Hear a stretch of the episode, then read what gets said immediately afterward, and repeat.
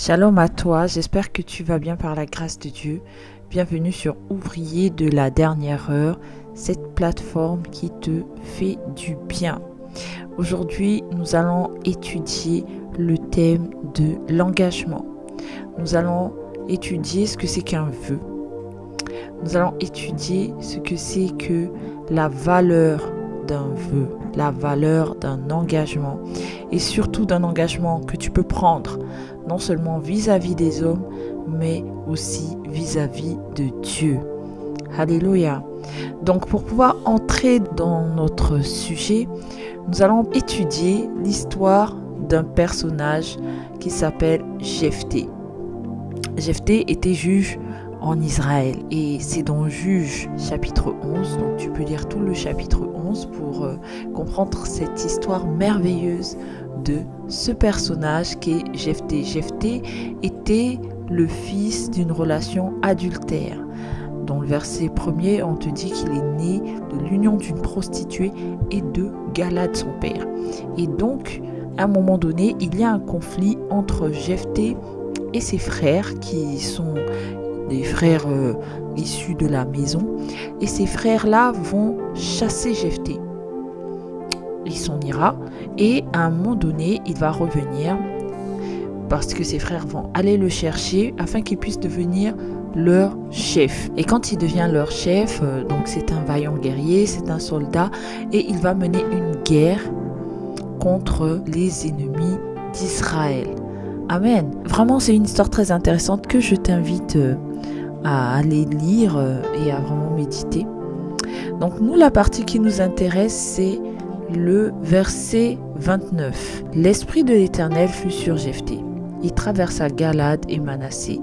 Il passa à Mitzpah de Galade et de Mitzpah de Galade, il marcha contre les fils d'Amon. Jephthé fit un vœu à l'Éternel et dit, Si tu livres entre mes mains les fils d'Amon, quiconque sortira des portes de ma maison au-devant de moi, à mon heureux retour de chez les fils d'Amon sera consacré à l'Éternel, et je l'offrirai en holocauste. Au verset 32, Jephthé marcha contre les fils d'Amon, et l'Éternel les livra entre ses mains. Il leur fit éprouver une très grande défaite euh, depuis Aroer, donc je, je survole un peu. Et au verset 34, il est écrit Jephthé retourna dans sa maison à Mitzpah. Et voici sa fille sortie au-devant de lui avec des tambourins et des danses. C'était son unique enfant. Il n'avait point de fils, d'autre fille. Dès qu'il la vit, il déchira ses vêtements et dit Ah, ma fille, tu me jettes dans l'abattement. Tu es au nombre de ceux qui me troublent. J'ai fait un vœu à l'Éternel et je ne puis le révoquer. Elle lui dit Mon père, si tu as fait un vœu à l'Éternel, traite-moi selon ce qui est sorti de ta bouche, maintenant que l'Éternel t'a vengé de tes ennemis, des fils d'Amon. Et elle dit à son père que ceci me soit accordé. Donc, je vais te lire la fin du passage. C'est au bout de deux mois, elle revint vers son père et il accomplit sur elle le vœu qu'il avait fait. Donc, il la sacrifia en gros. Cette histoire est belle mais aussi elle peut être considérée comme horrible, surtout pour la fin, parce que la fille de Jephthé, son unique enfant, a été sacrifiée. Jephthé l'a sacrifié. Cette histoire en fait nous fait comprendre que il est important de bien mesurer ses paroles. Il est important de bien mesurer son engagement. Il est important de faire attention aux vœux que nous prononçons vis-à-vis de Dieu. Il est important de faire attention aux paroles que nous prononçons, même vis-à-vis, pas forcément de Dieu, mais des autres. Parce que aujourd'hui, dans cette histoire, Jephthé s'est retrouvé à sacrifier son unique enfant. Il s'est retrouvé à perdre ce qu'il avait de plus cher.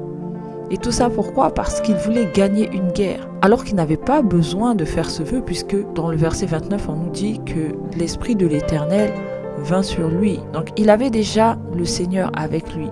Mais il a voulu faire plus. Il voulait s'assurer de sa victoire en faisant un vœu. Mais ça ne fonctionnait pas comme ça puisqu'il avait déjà la victoire puisque le Seigneur était avec lui. Amen. Donc vraiment, il est important de, de faire attention à ce que nous disons dans nos prières, aux vœux que nous faisons dans nos prières. Deutéronome 23, verset 23 nous dit, Mais tu observeras et tu accompliras ce qui sortira de tes lèvres. Par conséquent, les vœux que tu feras volontairement à l'Éternel ton Dieu et que ta bouche aura prononcé. Amen. Il y a la même chose dans Nombre 30, verset 2. Lorsqu'un homme fera un vœu à l'Éternel ou un serment pour se lier à un engagement, il ne violera point sa parole, il agira selon tout ce qui est sorti de sa bouche. Donc, en fait, on comprend que Jephthé devait connaître ces passages de la loi, parce que c'est dans la loi de Moïse que le vœu formulé à Dieu était irrévocable. Il devait savoir que une fois que tu as formulé ton vœu devant le Seigneur, tu dois l'accomplir. Et aujourd'hui, beaucoup d'entre nous marchons avec des vœux non accomplis.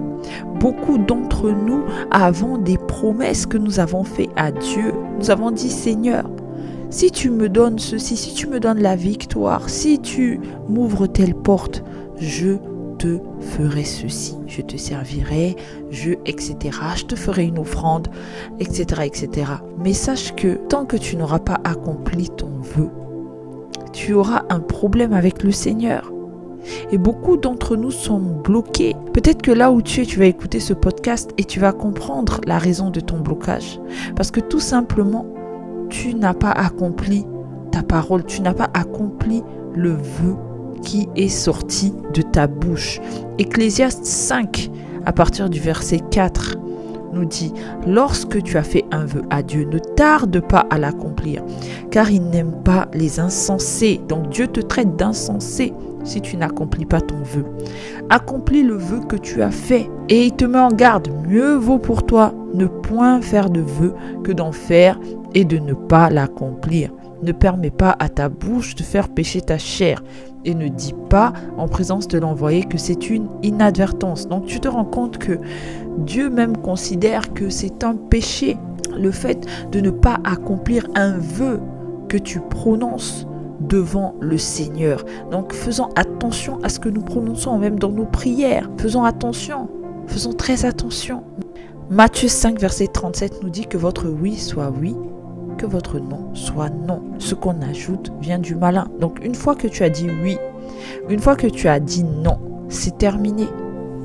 Tu ne peux pas rajouter quelque chose d'autre. Donc attention aux vœux que nous prononçons devant le Seigneur. Attention lorsque l'on se tient dans la présence de Dieu à ce que nous disons au Seigneur, aux choses que nous prononçons dans nos prières. Donc moi j'aimerais aujourd'hui t'inviter, toi, qui a prononcé un vœu, qui n'a pas accompli, qui ne t'est pas acquitté de ton vœu devant le Seigneur, à t'en acquitter. Et si ce n'est pas possible de le faire, repens-toi. Demande pardon à Dieu. Il est ton Père, il t'écoutera et il te pardonnera. Donc je te retrouve pour un prochain podcast. Sois abondamment béni.